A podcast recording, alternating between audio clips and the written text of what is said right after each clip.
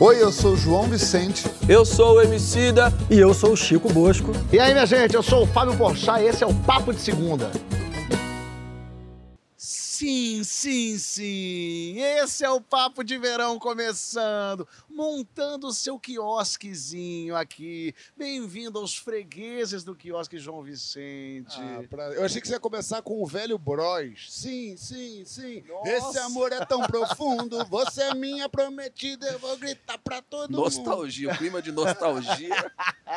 Sidolha, M. Summer, por que não? M. Summer. Sim. M. Summer, eu imagino ele de um, de um terno todo branco, sentado num piano aqui, ó aí.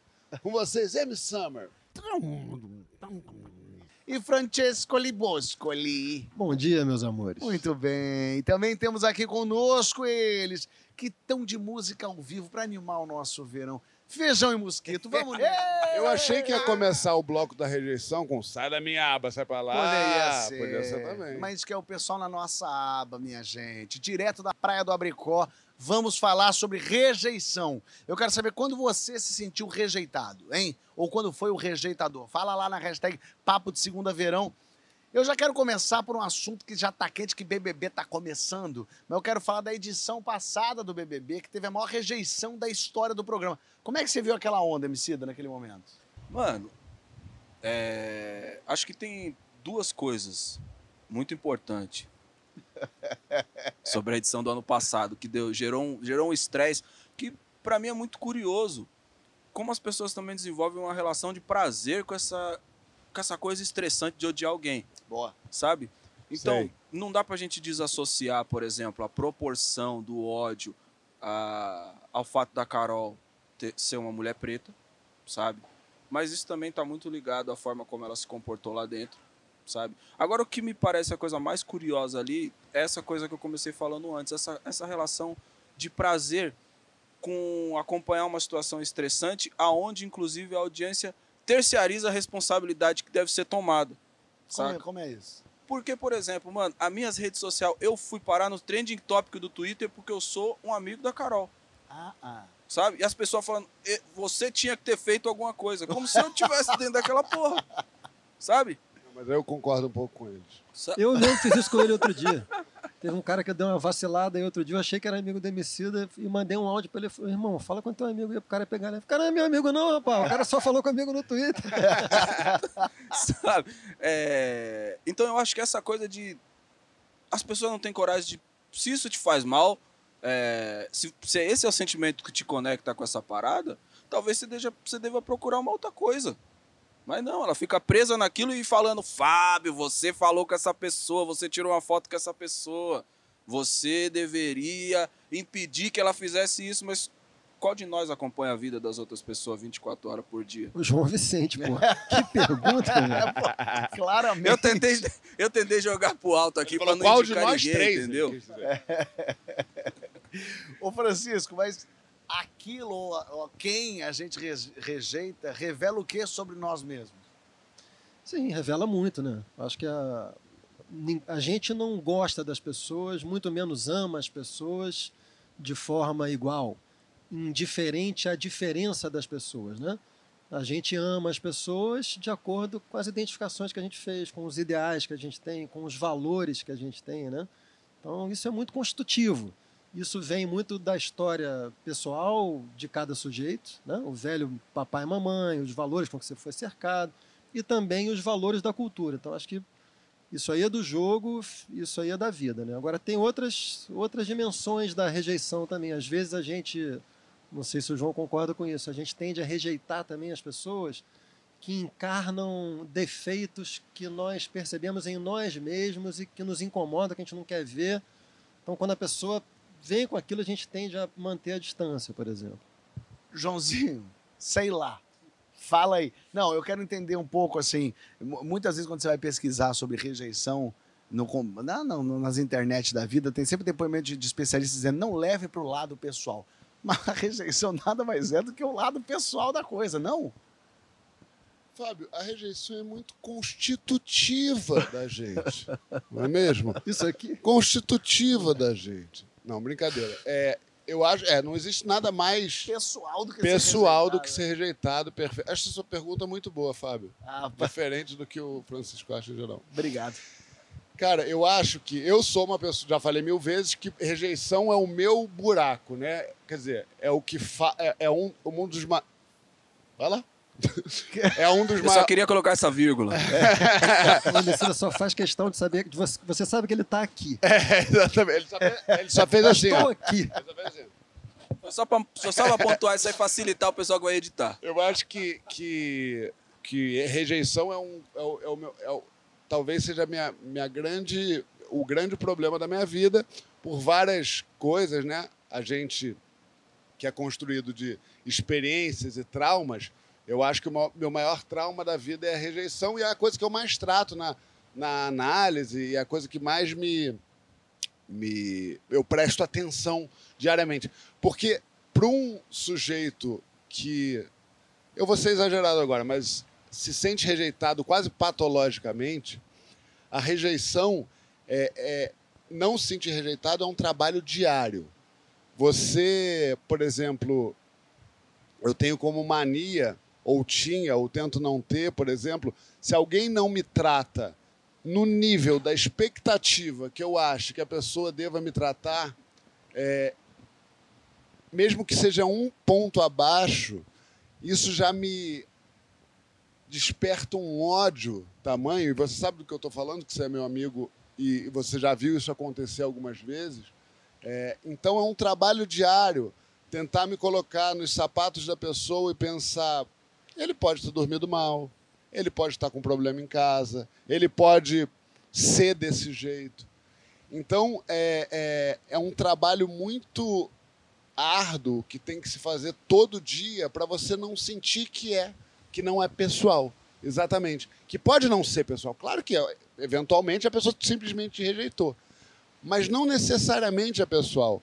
O, o, o Francisco fala muito disso, né? Que o, que o. Não vou formular tão bem como você, mas que quando fere o nosso narciso, a reação é sempre desproporcionalmente violenta, né? E é aí que a minha, a minha reação é desproporcionalmente violenta.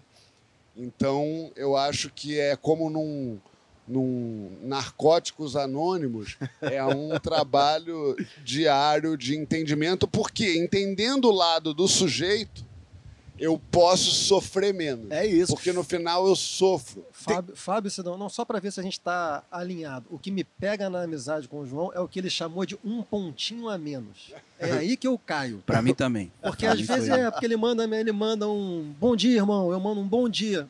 Bom dia, não, te mandei um bom dia, irmão. Eu não sou teu irmão, teu merda. É esse Mas- detalhe. Mas é, vou aproveitar para fazer um elogio.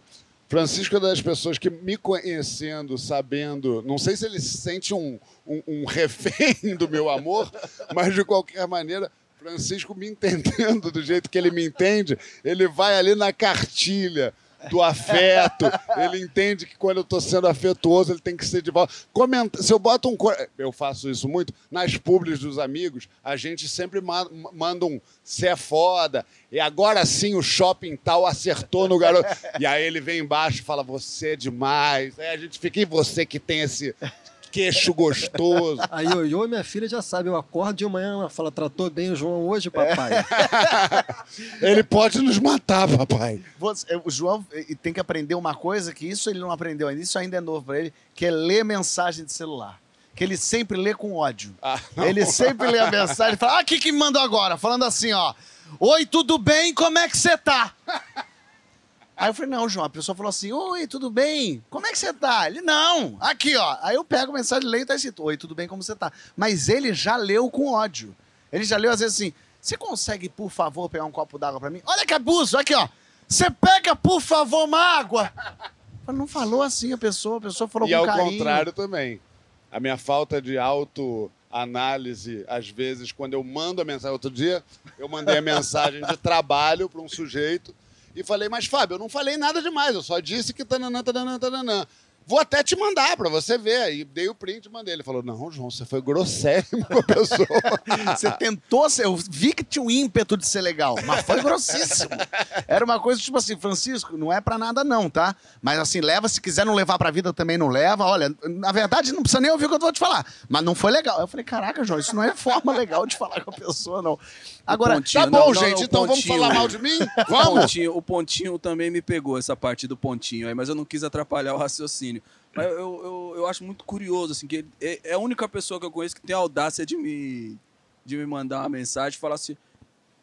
Você não me marcou em tal postagem, mas tá tudo certo, a gente continua amigo. Não, não foi isso. Você não Ih, postou no meu aniversário, mas foi suja. tudo. Não, meu, meu postão de aniversário do Promicida foi.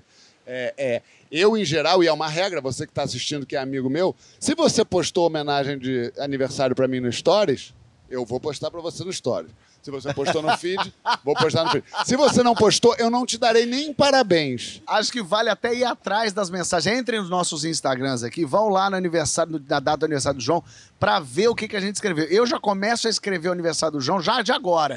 aniversário dali um tempo, dali muito tempo. Ah, já começa agora a me preparar. Peraí, eu preciso escrever a Fábio, eu mensagem sou do João. cobrado no meu Instagram. Um mês antes do aniversário do João já começa. Quero ver, Francisco. Não, Esse ano eu vou contratar é uma agência. eu- agora, o, o MC ele só faz, faz postagem pra, pra nego brabo. É. Pra cara, é, mano do rap, tá ligado? É, Playboy não entra. Ô, MC, não, tem uma coisa curiosa. Eu vi o Seinfeld falando um negócio que eu me identifiquei, que ele fala que a pro- ele fala do comediante, mas esse pode ser do artista de um modo geral. É a única profissão que quem julga é gente que não entende absolutamente nada daquilo. Porque você estudou música, você viveu a vida toda ali. Aí você faz uma música, vem um cara que não tem nada e fala assim: música merda essa, não gostei. Ninguém faz isso pro engenheiro, né? Ninguém chega pro engenheiro e fala: esse prédio aqui não tá ficando legal, não. Esse prédio, você não entende. Você não fala pro arquiteto isso, mas pro, pro, um, pro artista fala. Como é que é também lidar com a rejeição, aí, ainda mais agora na internet, porque o cara vai lá e fala o que quer, o que não quer. Você tem que ouvir os seus fãs, porque você tem que saber se aquilo tá agradando ou não. Mas ao mesmo tempo, você tem que ouvir os seus fãs pra saber se tá Não, mas agradando. aí Não, agora também- desculpa, você tá perguntando de rejeição artística pro Emicida? O Não, cara que, não, fa- não, que pá, pá, pá, grava, grava um disco, qualquer coisa, já falam lá qualquer Não, coisa, aí tá gravar o rosca. disco? Não, não, nem sempre foi assim. Nem Vamos se- lembrar lá dos primórdios Olha lá. ele. Não, porque realmente quando, quando a gente começou a, a lançar, a gravar, a distribuir, a gente foi muito apedrejado. Talvez esse reconhecimento aqui ele seja para as pessoas compensar o que elas fizeram com a gente há 15 anos atrás. Mas você diz naquela época da mixtape lá, do... Na mixtape, na época dos freestyles, a gente foi muito perseguido mesmo, né? De não. Isso, isso, esse tipo de crítica é muito louco, porque uma pessoa que não entende absolutamente nada de música diz que aquilo não é música. Sendo que definir o que que é música é uma coisa complexa. Não é fácil. Nós que trabalha com isso não consegue ter uma definição tão precisa. Agora um, um merda Que isso? é Ou até um arrombado. confiante, um arrombado que chegou ontem, entendeu? Chegou. Ele chega e ele fala pra você, tipo, lixo. Lixo. E naquela época, pô, isso mexia comigo. Mexia. Mexia, mano, porque, pô, já tá difícil, tá sofrido, tem um monte de conta pra pagar não tem dinheiro entrando, sacou? Um monte de problema, aí você entra na parada assim, você vai olhar na internet e você, pô, acha um cara, né? Porque também tem isso.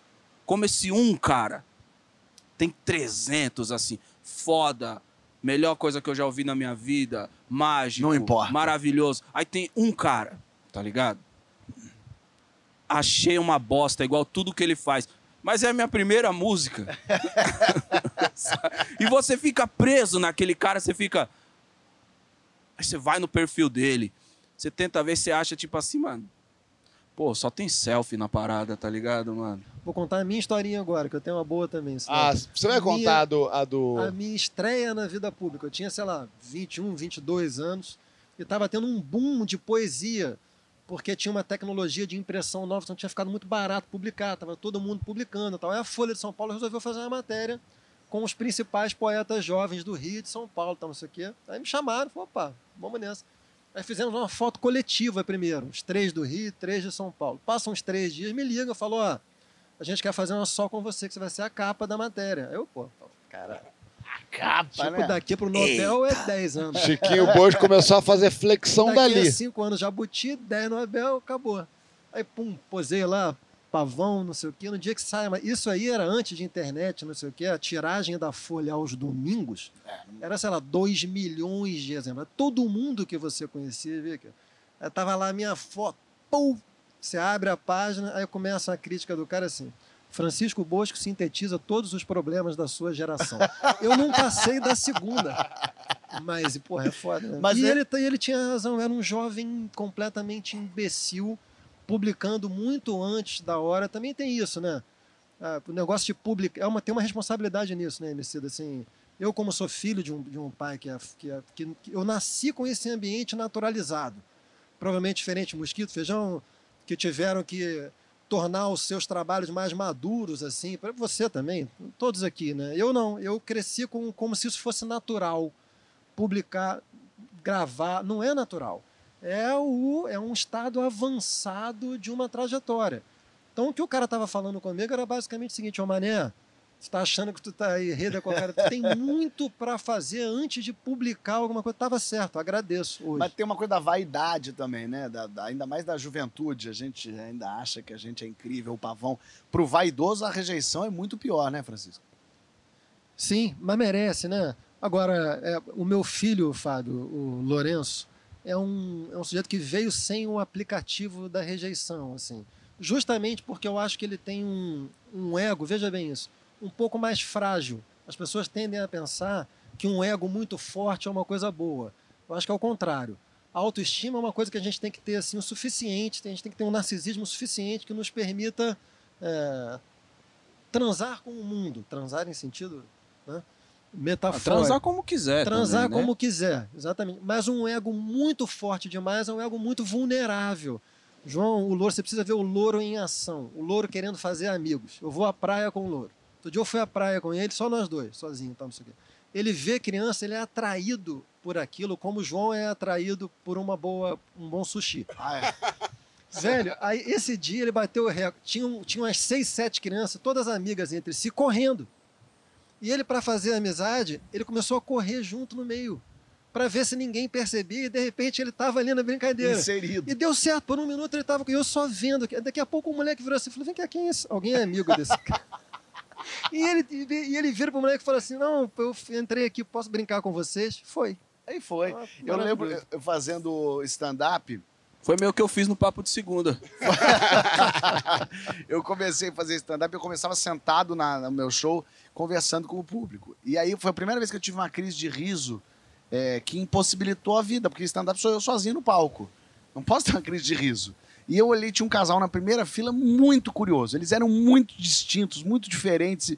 E eu achei aquilo hilário e comecei, a- meu Deus do céu, eu começava a falar, não podia olhar mais pra plateia, porque se eu olhasse para aquilo eu tinha uma crise de riso. E é uma coisa sozinha da minha cabeça de maluco. E aí eu comecei, a minha crise de riso começou a passar, quando eu comecei a fazer o stand-up, todo mundo ria, menos o cara. O cara não ria. O cara não ria, não ria, não ria, não ria. E eu fazendo. O cara não ria a ponto de daqui a pouco ele tava buscando coisa no bolso, abriu um papelzinho, aí pegou uma caneta, escreveu um negócio. E aí, olhando aquilo ali, aí daqui a pouco aquilo foi me dando a raiva, a crise de riso passou para ódio. E eu fazendo todo mundo rindo, e aí terminou a peça. Obrigado, gente. Bom, é, hoje foi uma- muito difícil fazer, o dia mais difícil que eu tive uma crise de riso. é, com, com esse casal na frente, e aí eles falam: não, a gente não é casal, não. Aí já me quebrou ali, porque era uma mulher com uma família e o cara com outra. Eu já, ah, tá bom. Eu falei, mas esse cara aqui não riu de nada do que eu falei. Aí o cara fez assim: ó, não ri mesmo, não. Não ri, não. Aí eu falei, como assim? Se o senhor não gostou? Ele falou, eu não entendo. Quem quer ver minha filha, minha mulher? Eu não, eu vim de Ribeirão Preto pra não rir nada. E a plateia rindo pra caceta. Aí a plateia aplaudiu, o cara levantou e fez assim, ó. É, que beleza. Ah, Mas antes disso, eu quero só dizer que no próximo bloco a gente vai falar sobre uma confusão que às vezes acontece muito, que é confundir paixão com tesão. Já confundiu? Foi por mim. Hein? Ele Só tá louca. foda nesse o grave, Vereza. né? Ele Ai, tá ai, foda. Beleza, né? beleza. Ai, ai, ai. Assume lá a tua paixão, teu tesão na hashtag Papo de Segunda Verão.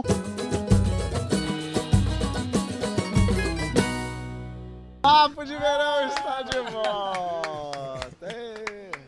E um cara que fala Chapichurundal, antes de falar que pretende se casar. É levado a sério? É, Mano, é o cara que mete um viciandinho. chap churunjau, ele sabe o que ele tá fazendo, Ele mano. sabe o que ele quer da vida, inclusive.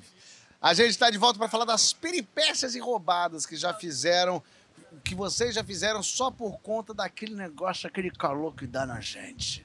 Aquela coisa difícil que fala mais alto. Quando tu vê quatro da manhã na terça-feira, tu tá indo pra Barueri. Tô indo pra lá porque eu vou fuder. Vamos, é um negócio, você só se arrepende depois, né? Quando você tá na volta, às seis da manhã, pegando aquele trânsito, todo mundo voltando pra São Paulo. Se arrepende? Você- Você, Arrepende. se arrepende, Fábio? Um dia, no dia seguinte, não. Mas du- assim que acaba, na volta, no trânsito. Exatamente. Porque tu ficou duas horas indo, dez minutos lá, É. e duas voltando. É, Dez é- minutos porque chegou, tomou uma água, né? Porque, por conta Vai, de- João. O João vai falar uma coisa? Não é No assim. meio da Castelo Branco ali, né, meu? Exato. Não sou eu que tô falando, Francisco. Quero saber se o pessoal de casa já confundiu tesão com paixão. Comenta logo lá na hashtag Papo de Segunda Verão. Chico Sá e João Vicente concordam que- com a teoria de que tesão é sempre amor. Mesmo uma só transa tem amor envolvido. Joãozinho, esse tapete, deixa eu desenrolar esse tapete. Vai, Derrama. vai. Pode ir, É, vai lá. Eu acho que talvez das coisas que eu mais confunda na vida é tesão com amor. Você. É. Porque, na verdade, eu não consigo desassociar de verdade. Claro que existe uma relação madura de amor e tal, e, e- mas eu já tentei falar isso de todas as formas sem parecer que eu estou fazendo é, o papel de um cafajeste. A voz passou de tenor pra barítono. Reparou, já? Teve uma mudança Isso imediata, porque ele né? não quer ser cafajeste. Parece que ele bebeu comfort. Começou a falar mais macio. Começou a falar mais gostoso, mais macio. Eu me liguei. Essa aí eu vou usar na vida, hein? É, porque, na verdade, eu acho que toda vez que você tá. é, eu acho que sexo, aquele momento né, que você encontra uma pessoa e você, sei lá, toma um negócio ou não toma um negócio, começa a olhar. Eu, eu tenho a, a, a tendência a entrar muito naquele momento, naquela experiência que eu estou vivendo e achar beleza muito, uma beleza muito grande ali naquele objeto de desejo. E eu, porque eu acho que o sexo é uma coisa, é uma, é uma, é uma um presente que você dá para o outro, é um presente que recebe do outro, que eu acho muito bonita essa relação de troca. Eu realmente acho, essencialmente, muito bonita essa relação que você dá o seu corpo para outra pessoa e recebe o corpo da outra pessoa. Então, em geral, quando eu estou consumando o ato, eu me emociono. De você de verdade. casa pode votar pelo site se você acha que. Ô, Fábio, eu tenho um- só um comentário a fazer. Eu me emociono. Que começa com uma etimologia, né? Teoria vem de contemplação. Então, na tradição do pensamento, teoria é um, é um exercício de pensamento desinteressado. Pois bem, considerando os autores dessa teoria, isso não é uma teoria, isso é militância. Não, o João, imagina o João aqui, ó. Ah, que emoção, coisa linda. Que bonito esse momento. Mas... Ah, peraí, gente. Deixa eu até me dar uma pausa. Pera um minuto, que eu tô. Como me pegou, pra- pegou no lugar difícil aqui pra mim. Foi, Eu foi acho- o que passou pela minha mente também, Fábio. A moça falando, que isso, é suor, não é lágrima. não, mas é, é porque eu acho. Eu, e, eu, e assim, outro dia, um amigo meu, eu estava conversando com um amigo meu sobre uma, uma, uma mulher maravilhosa, linda, incrível, que não tem nada a ver comigo. Em nenhum dos aspectos. E eu não tenho nada a ver com ela também. E eu disse isso a ele, eu falei, eu espero. Espero em teoria. Na prática, eu espero que não, mas que eu não, que a gente não tenha esse encontro e que a gente não fique junto, porque eu perderei e ela também um grande tempo da nossa vida. Isso é quem tem muito, né? A pessoa tem tanta Eu já não falo possibilidade. mais nada, eu que só, ele- eu só fico olhando pro Emicida. Às vezes eu olho que venha pra Scarlett Johansson e penso, tomara que não apareça. que vai ser ruim pra caramba. Mas Olha. é verdade, porque a gente perde um tempo precioso, porque a gente está ali vidrado, viciado no cheiro, no gosto, na- na- no toque, naquela, naquela relação que não vai levar a lugar nenhum além da cama. Ô, Fábio, eu tinha, eu tinha uma amiga que era muito, muito, muito de esquerda e que toda vez que alguém falava alguma coisa, ela tinha um bordão classe média sofre. O João levou esse bordão a um patamar sem precedente na história da humanidade. Você tem empatia comigo? Você fica. Não. Eu gosto da convicção que ele vai na ideia. Eu, eu fico apaixonado, assim, como ele elabora, como ele vai, como ele coloca o sofrimento dele na mesa, assim, divide Como ele bebe comfort. Como ele partilha. Eu gosto, gosto dessa coisa da. Não vou porque só, só, só, só vou sofrer depois, né? Depois você vê, mano. Eu quero saber como é que o mestre Oda, E eu quero também. Como é Transa muito, Emicida? que esse Splinter, essa cruza de Yoda com Splinter com Miyagi, é, sedução é teu nome. Eu quero saber como é que você lida com o fato de ser objeto sexual de muita gente. Silêncio no set, por favor. Larga aí o microfone. Eu, eu, eu não sou. Não, mas não importa que você não é, as pessoas te veem assim, vai. Que pessoa, Fábio? Você E vai eu ter tenho que ser umas mais 10 preciso. aqui que eu posso Eu. passar o Você vai contato. ter que ser mais preciso. Eu a única também. pessoa que me vê como Shirley, objeto sexual CPF 779. é João Vicente. Vamos começar assim. João Vicente é a única pessoa que eu tenho, inclusive, que ficar atento. Porque se eu vacilar, ele me pega. Não, mas de Obrigado. verdade, você tá falando brincando agora, mas tem uma. O, o fã olha pro, pro- na música muito assim, fica muito apaixonado. E mesmo que. É lógico que você não é um galã, mas você tem o teu sex appeal aí, você lida com isso também, né, MC? Ah, não, meu sex appeal é essa forma segura de dizer as coisas, a forma tranquila, essa forma segura de dizer que eu conheço o mundo. Já sei. passei por aí. Eu sou meio que um artesão da, da, da convicção suave. Emicida foi amamentado com comfort. Ele tem o Big Dick Energy, que a gente Tá já falou aqui. É. Mas, mano, é realmente uma coisa so- sobre a qual eu não fico pensando, não fico elaborando isso, não. Porque senão acho que também eu fico muito massageando meu próprio ego. Sacou? Acho que eu vou deixar mais tempo pra ele falar mais. Não, não, não, já tá bom pra caralho já, entendeu? Ô Francisco, tirando a emicida dessa saia justa aí, o Santo Agostinho fez a prece, dai-me a castidade, mas não agora. E aí eu quero saber como é que os grandes pensadores avaliam aí o homem que se deixava levar pelos desejos da carne. É um Santo demérito Agostinho, intelectual? Santo Agostinho falou isso mesmo? Eu, eu espero que sim. Dai-me paciência agora. O Santo Agostinho foi um devasso É mesmo? antes de ser santo. Aí ele tem uma. Ele era só Agostinho. Ele, era Ele conhecido era- como... ele era o Cadê Agostinho? Agostinho? Cadê Agostinho? É, Gugu. Esse Agostinho foi inspirado no Agostinho Guli-guli. antes de virar santo. Era o ele guli-guli. um devasso e depois tem a conversão. Jogava futebol na praia da, da, lá do, Israel. Fazia a ponta esquerda Menino. boa, chegava no fundo, cruzava. Era um garçom. Ele servia todo mundo. Ele não cruzava, ele fazia amor. Então dai-me castidade, mas não hoje. Não, é- é- não existem os, os pensadores de forma unívoca, né? Tem muito na história do- Claro. do pensamento, tem, tem pensador casto, tem pensador devasso, tem pensador monástico, tem pensador mundano, por aí vai, né? Eu, particularmente, Fábio, assim, as, as pessoas falam às vezes das vantagens de envelhecer. Eu discordo do plural. Eu só conheci uma até agora, que é as suas pulsões ficam mais organizadas. Essa baldeação para Barueri, eu parei de fazer. Eu confesso que eu tenho Parou porque tá casado, francês. isso, mas eu, eu estar casado faz parte do, do processo geral. Eu era casado, eu sempre fui casado, João. É A verdade. minha maneira. Mas a gente não vai entrar nessa Fa- discussão aqui. Pelo mas- amor de Deus. mas é- Mas dá muito alívio, assim, que as suas pulsões fiquem mais organizadas. Que você não precise. Porque tem uma dimensão autodestrutiva nesse, nesse tesão desorganizado. Então, isso ficar organizado é uma coisa que dá um, dá um alívio, né? dá um sossego na vida. Eu, eu, eu me tornei, por exemplo, um intelectual mais sério. Você pega os meus livros anteriores, era tudo ensaio assim, três, quatro páginas, que era o máximo que a minha. Que o meu intervalo entre que uma correr, né? Tá baldeação e outra permitia. Bastou dar uma organizada na coisa, agora é livro de 200, 300, 400 páginas, meu amigo. É porque quando você tá solteiro, é, é eu, eu só consigo realizar as coisas que eu consigo realizar porque eu tô casado. É, mas isso é não isso tem aí. dúvida. Eu só consigo fazer tudo porque eu tenho, porque tenho controlado. Porque esse touro tá dentro da grade. Que isso aqui, você não dá nada, mas isso aqui eu saio correndo por aí, balançando, fazendo. Blim, blim, blim, blim, Ô, Fábio, eu te, eu, eu te conheci solteiro. É Fábio. verdade. Tu A gente João. recém-separado, parça. Meu Recém Deus do separado, céu. o barato perde o controle É completamente. desesperador. Você tá chegando de Interlagos e você vai pra São Bernardo e você mora lá na Cantareira, tio, entendeu? Tem que ter muita disciplina pra ser Você solteiro. tá maluco, parece que trabalha de delivery, mano.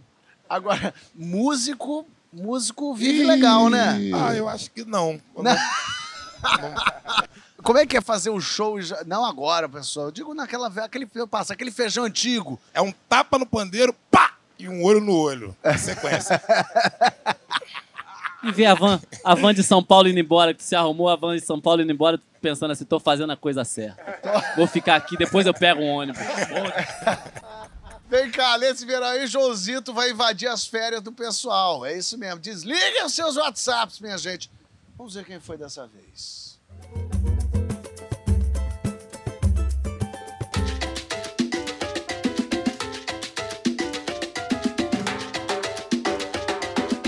O meu recado é pra você, amiga, amigo de casa. Papo de verão chegou e eu saí daquela piscininha de plástico e vim para um piscinão de ramos. É isso aí. E hoje eu tenho uma estreia. A nossa estreia é com uma pessoa que eu amo muito. É- ele tinha que ser o primeiro. Rafael. Ozulu. eu trouxe ele porque ele fotografa bem de regata na piscina, de óculos escuros. Ele tem essa profundidade. O Zulu tem profundidade. E eu não tô falando de estética. Agora você vai falando comigo aí, quando você bota um braço pra cá, pula um peitoral, uma coisa gostosa, É. uma coisa que me faz repensar talvez toda a minha trajetória até aqui e pensar, quem sabe eu mando essa equipe embora e a gente faz um negócio diferente. Eu Na você- piscina? É. Tá. Cara, eu mantenho isso à base de muita massa, né, João? Sorvetes e cerveja, né? Mas pro verão você dá uma, uma, uma Um pressionadinha, sabendo que vai ter uma sunga branca eventualmente na praia. Ô, João, não vou te enganar, não. No verão a gente intensifica, né? A gente busca uma salada, mas a gente busca. Agora eu sinto aqui uma vontade nesse momento inexplicável de olhar pra você e falar de tesão. Calma, não é, É? só assim. Tá. Claro, hoje em dia sou um homem casado, tudo mudou, mas quando a gente tá solteiro, às vezes a gente erra, né? A gente deixa o tesão levar. Uhum. Já aconteceu isso com você? De não era amor, era tesão? Aquela pessoa errada que você começa a transar e vicia, mas não tem como largar? Porra, João. Claro. Não, É a história não. da minha vida. É, não, não, né? Nem a história da minha vida, mas, pô, quem não, né? Só que assim, é uma cilada boa, né? Porque tesão é bom em, em todos os aspectos, sabe? Não é a mulher que eu gostaria de construir a minha vida, né? Mas, porra, é mas legal pra caralho a cama com essa mulher. Mas tem vezes que a, que, que a mulher ou a pessoa, né? Uhum. A gente tem um tesão muito grande, mas essa pessoa nos faz mal. João, eu sempre busquei essa coisa da tranquilidade na, na relação. E se eu sentisse por algum motivo que aquilo ali tava me fazendo mal, sou medroso, né? Sempre fui um cara que falei, ih, vou me fuder. É. E aí dava dois passos pra trás. Politizando um pouco o assunto do tesão, sobre pessoas pretas serem usadas como objetos sexuais. Uhum. Uma amiga nossa até uma vez que disse pra mim, é, me comer todo mundo quer, andar no shopping Me comigo. dá a mão, andar de mão dada ninguém quer, né? Você já sentiu alguma vez que você que alguém tava com você por puro tesão? Muito, pô. Muito? Muito, pô. Eu sou preto, João. E o corpo da gente sempre foi, sempre, ainda é. Hoje a gente tá fazendo um trabalho de desmistificar isso, mas o nosso corpo, ele, é- ele sempre foi visto como um objeto desde, Aham. desde que a gente chegou aqui, trazido dos, dos navios pelos portugueses e europeus da vida, entendeu? É, nosso corpo, ele sempre foi sexualizado. Nosso, enquanto homem, das mulheres, né, através da, da- do, do biotipo da, estético da gente. Ah, o homem preto do pau grande. Até então- essa piada, né? Exatamente isso. E eu já vivi isso também, tá? Isso que a nossa amiga em comum falou, que comer as pessoas querem mais segurar na mão dela pra apresentar pra família, ninguém quer. Eu já vivi isso também. Mas aí chega uma hora que aí vem, tá totalmente atrelado ao amadurecimento, à idade, a, a tempo de.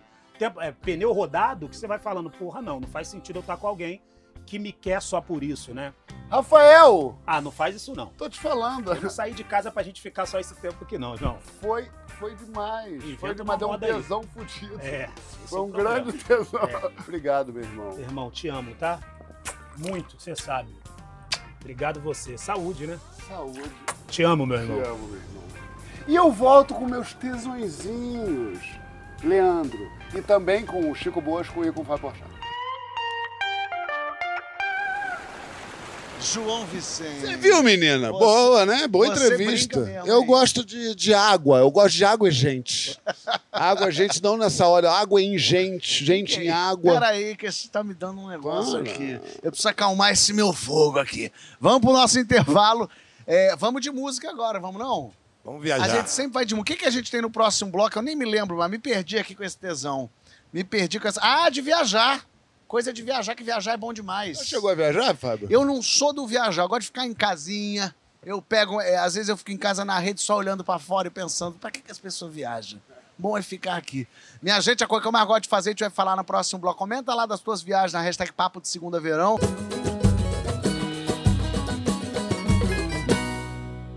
O Papo de Verão, a milanesa, por que não, aqui direto da Praia da Bricó, no Rio de Janeiro.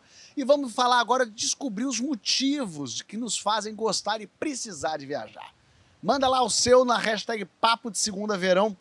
Já vou jogar pra Francesco ali. E se eu jogar pra você, Fábio? Ué, pode jogar. Então eu vou jogar Eu pra você. eu ia pra- jogar uma também- citação também de filósofo. ver. Não, porque ver, você ver. joga depois. Fica tranquilo aí que vai dar tudo certo. Ah, vem. O Fábio tem qualquer brecha na É agenda, verdade. deu cinco minutos. Vou, é, vai fazer o que esse fim de semana? Eu vou pro Zaire. Pro Zaire? é, não, é porque desmarcou um negócio, eu vou, tô indo aí, fiz um negócio, fiz uma negociação Uma boa, não tô pagando legal. hotel. eu quero saber assim, é, o que, que você busca? Qual, qual o fetiche? É mais pro war? É mais pra uma coisa de não conseguir ficar tempo morto?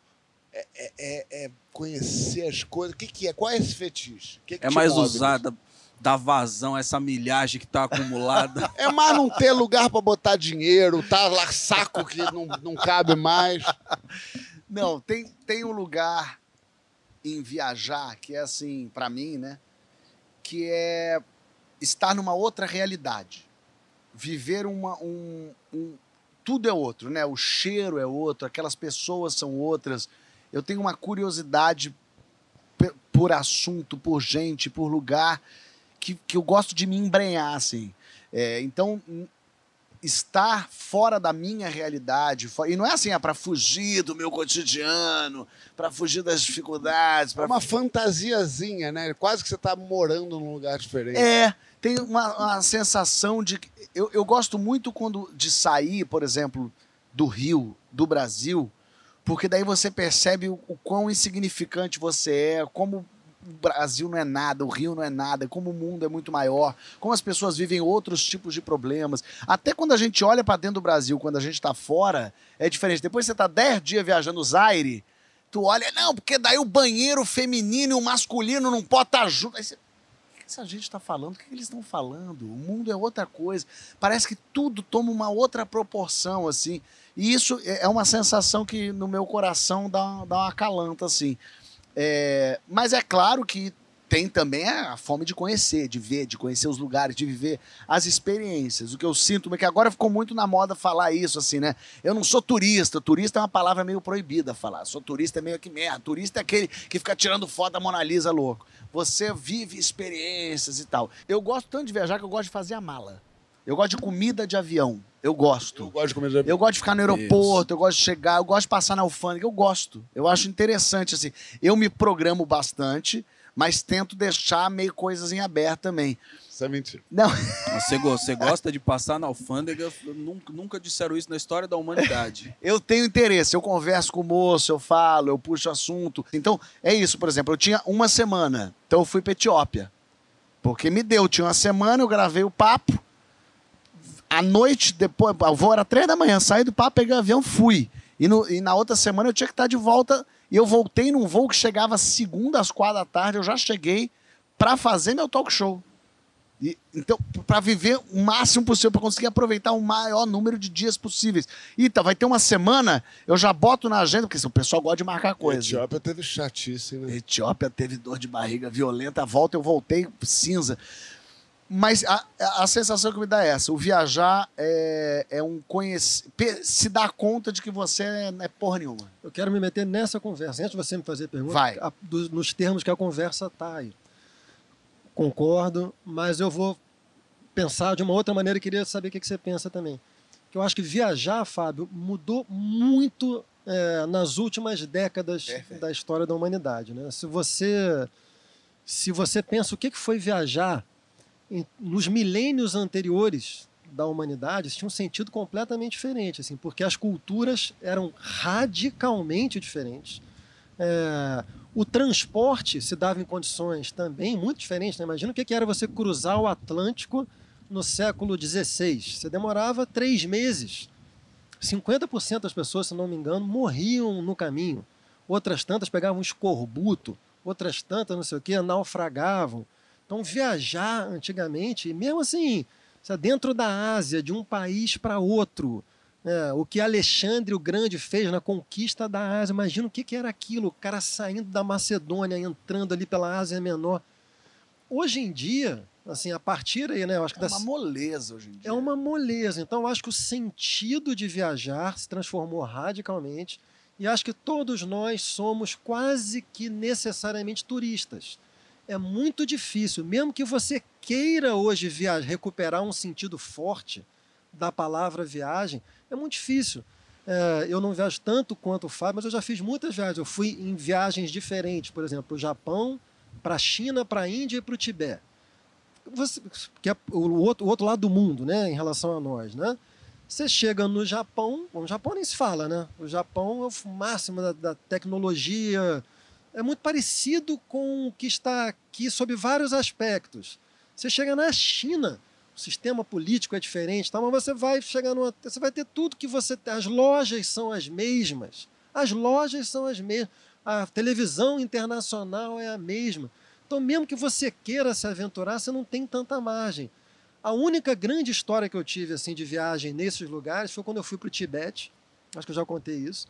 E eu fui visitar o, o lago mais alto do mundo, fica 5.700 metros de altura, uma coisa assim. E chegando lá em cima, de lá a gente voltaria para a capital Lhasa e seguiria o rumo turístico normal. Caiu uma nevasca. E a gente, as, todas as estradas para a capital fecharam. E esse lugar é tão alto que não tem nenhuma construção firme, é, uma- é um lugar de nômades, porque só dá para ficar lá dois ou três meses por ano. Então a gente dormiu num trailer, eu não dormi, porque eu senti tanto frio que eu tive. eu fiquei quase esquizofrênico de frio, João. Assim. E no dia seguinte a gente teve que se embrenhar no interior do Tibete e dormimos num monastério isolado no alto de uma montanha, onde estava tendo um ritual que eles chamam de Sky Burial, que é onde os budistas vão para morrer e têm os seus corpos é, fatiados e moídos e, e são dados aos abutres. Fica uma arquibancada assim de uma centena de abutres, esperando aqueles corpos serem fatiados e jogados. Então a única vez que aconteceu alguma coisa assim muito forte de viajar mesmo foi quando alguma coisa deu errado.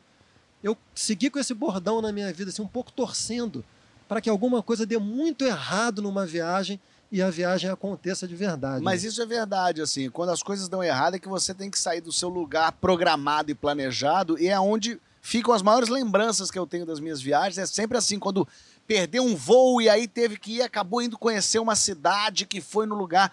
Tudo que também não é planejado, porque hoje em dia, com acesso a tudo, no fim das contas, você já viajou antes. Só o planejamento, o olhar tudo que tem para fazer, que tem aquele, você já tem as fotos de todos os lugares. No fim das contas, para que tirar foto da Capela Sistina? Se tem na internet fotos muito mais lindas que as suas, que você vai tirar meio torto com a pessoa passando ali atrás.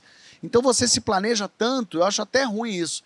Evicida, você é um viajante é, mais de que tipo? É, eu vou te falar que eu me identifiquei muito com uma coisa que, que você disse, porque eu gosto muito de viajar e sair do, do nosso mundo ocidental aqui. Porque as diferenças culturais, os parâmetros, os valores, eles são tão radicalmente diferentes que me dá essa mesma sensação que você falou. A forma como a gente vê o mundo é um detalhe, sabe? No final das contas, a gente está falando sobre pessoas vendo as, com a mesma necessidade de sobreviver, mas com um ponto de vista completamente diferente muitas vezes. Eu, por exemplo, eu sou eu deixo eu gosto de deixar um espaço muito grande para ser surpreendido pelos lugares que eu vou. Eu, eu não tenho o hábito de fazer uma programação e eu vou ver essa torre, eu vou em tal lugar. Eu gosto de chegar lá, mas isso também está muito ligado ao tempo. É isso, no Né? fim das contas a gente tem que voltar uma Por hora, exemplo, né? profissionalmente falando, e quando você vai fazer uma turnê, por exemplo, as pessoas elas têm essa coisa, né, de falar para você, Não, você viajou pra tantos países, você viu, conhece? Tipo, eu não conheço, cara. Tem um monte de lugar que eu fui na minha vida que eu não conheço. Conhece aeroporto e sala de concerto e hotel. Sabe? Não, mas, Mas o MC é aquele tipo que chega num lugar e sente saudade de um arrozinho com Ah, eu sinto. Não, porque no pra mim, segundo dia ele é um fígado É. acebolado. viajar, viajar pra longe, meu Deus do céu. A primeira vez que eu fui, primeira viagem internacional que eu fiz foi para os Estados Unidos, eu fui pra Califórnia. E eu não me esqueço até hoje que primeiro eu fui fazer uma chamada de vídeo com a minha mãe. Eu falei, ô mãe, tô aqui no deserto da Califórnia, mostrei o mato assim, né, pra minha mãe, lá no, no- no deserto do, do- do Palm Springs. Aí minha mãe olhou assim, aquelas moitas, falou, o que, que é aquele negócio ali no fundo? Eu falei, "É umas moitas. Aí minha mãe falou, é danado pra ter cobra aí, viu? Fica cuidado, tome cuidado. E aí eu fui pra Nova York, liguei pra minha mãe. Já contei essa história pra vocês de Nova York? Não da sei minha mãe? não. Mano, minha mãe, liguei pra ela de Nova York, falei, mãe, tô em Nova York. Ela falou pra mim assim, tô procurando um livro, você não acha aí, não? aí eu falei, acho que sim, tem muita livraria gigante aqui, umas livrarias maravilhosas. Ela falou, Pierre Verger, conhece? Falei, conheço Pierre Verger, fotógrafo. Com certeza vai ter alguma coisa do Pierre Verger aqui, mas se tiver vai estar em inglês, beleza? Aí ela, em inglês? Eu falei, é, inglês, mãe, que eles falam inglês, tudo aqui é escrito em inglês. Aí ela falou, tudo? Eu falei, tudo. Então não precisa não, não sei pra que que serve uma porra de um lugar que as pessoas não sabem falar. É, Isso é uma maravilha. E é com esse pensamento que a gente encerra o programa de hoje. Vocês acreditam? É, a gente vai viajando direto pra semana que Vamos dar vem. um tibum? Vamos, dar- vamos sair correndo e fazer um cataplow? Vamos, vamos fazer, vamos pegar um jacaré gostoso? não, não, não, não, não, não, não, uma coisa importante. Quer agradecer? Vem você aqui, ó. Que isso? Aonde? Sabe o que eu tinha que falar? Pra quem? Eu esqueci de dizer no começo. O que, Emicida? Que Um coisa? beijo para as senhoras que nos acompanham de Perfeito. casa e estão aí nesse É cenário maravilhoso. É um prazer poder dividir esse cenário com vocês. Queria poder levar eu uma água de coco a cada um de vocês nessa Então- noite.